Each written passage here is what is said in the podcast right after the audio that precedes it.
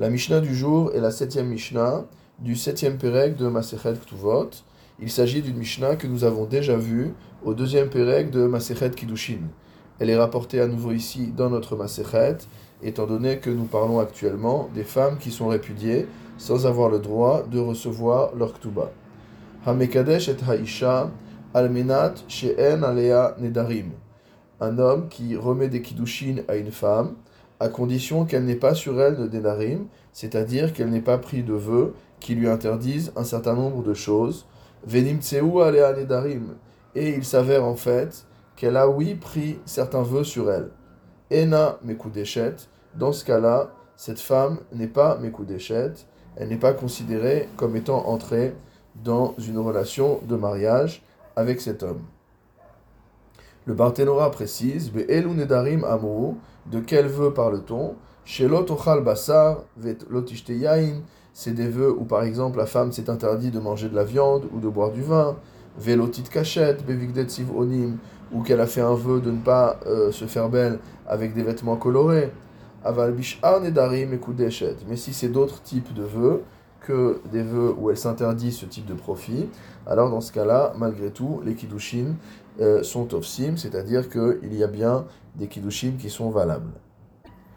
Knasa stam. Si maintenant le mari a épousé sa femme sans préciser quoi que ce soit concernant ses vœux, donc knasa, c'est-à-dire qu'on est déjà dans les nisuin, ils sont déjà mari et femme, venim tseu alea nedarim, et que il s'avère que cette femme a pris sur elle des engagements sous forme de vœux, tetse shelo biktuba, il peut la répudier sans lui remettre sa ketouba.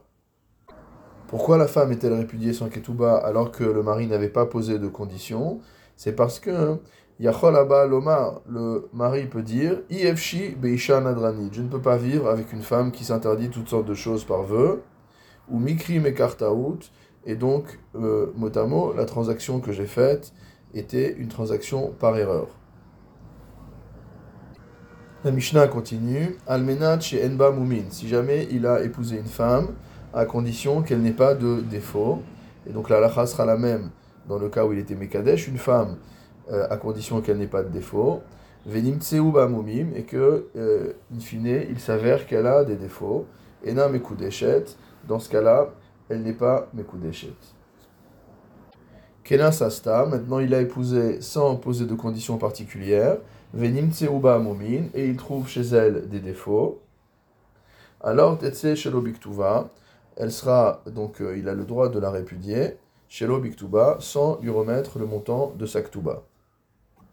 Donc c'est la même raison que pour euh, ce qu'on a vu concernant les nidarim, les vœux, c'est-à-dire que a, priori, lorsqu'un homme se marie, c'est dans l'idée de se marier avec une femme qui n'a pas de défauts, et s'il trouve des défauts, alors c'est, euh, il on ne peut pas dire que les kiddushin qu'il a remis sont invalides, puisqu'il n'avait pas explicité de conditions, mais en tout cas, euh, il peut euh, répudier sa femme et ne doit pas lui verser de ketouba. Kol hamumin aposlin bakoanim, poslim banashim. Maintenant, il s'agit de savoir de quel défaut physique on parle. Et la Mishnah nous dit que tous les défauts physiques qui entraînent l'invalidité des kohanim, elles, rendent également les femmes, entre guillemets, invalides pour le mariage, c'est-à-dire que on pourra utiliser euh, ce moum comme raison légitime de divorce sans ketouba. Le Barthénoura nous précise que ces défauts sont listés dans la dans Masechet euh, Bechorot et qu'il y a également toute une liste de défauts qui sont considérés comme étant problématiques pour la femme, bien qu'ils ne soient pas problématiques pour le Cohen.